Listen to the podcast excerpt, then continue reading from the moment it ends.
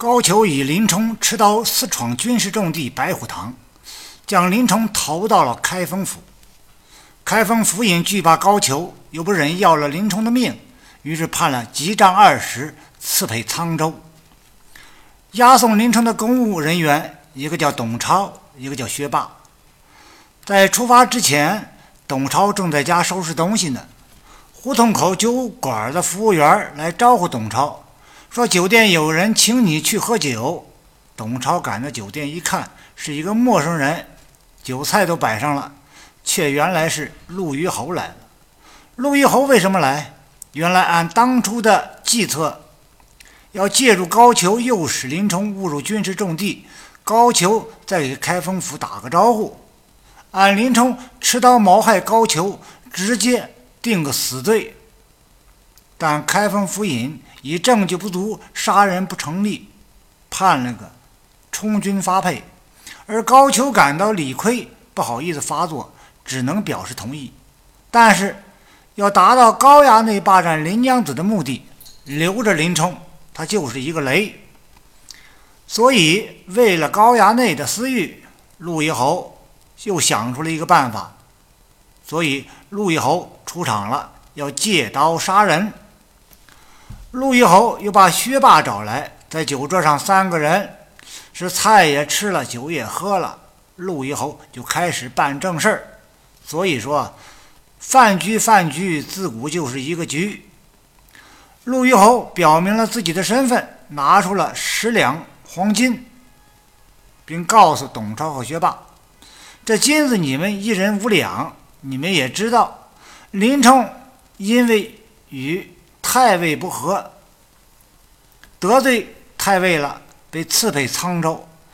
我现在向你们传达太尉的意思，不必去沧州了，直接在前面找个合适的地方。”就把林冲给我结果了吧！你们办好了，不要担心。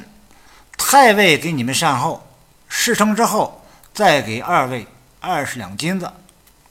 董超胆小，薛霸胆大，就就告诉董超，这事儿啊，不做也得做。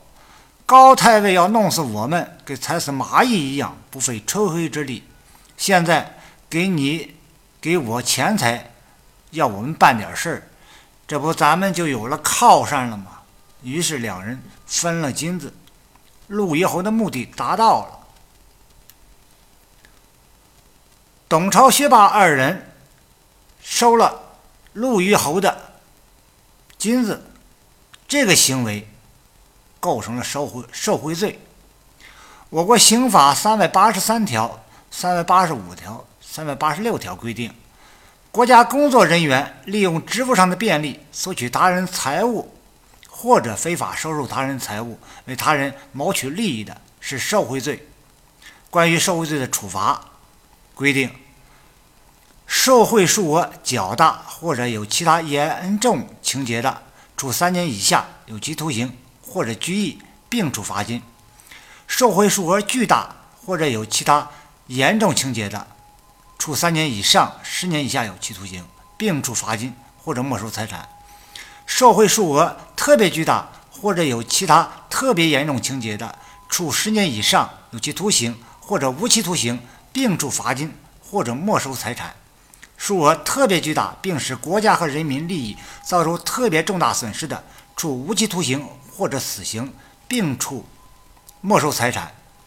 小说中，董超、薛霸。为开封府的正式职员，利用押送林冲的职务便利，非法接受陆虞侯的金子，并承诺为陆虞侯为代表的高衙内小团体谋取非法利益，要谋害林冲，构成受贿罪。据考证，在宋代，一两黄金大概等于十两白银，等于十贯铜钱。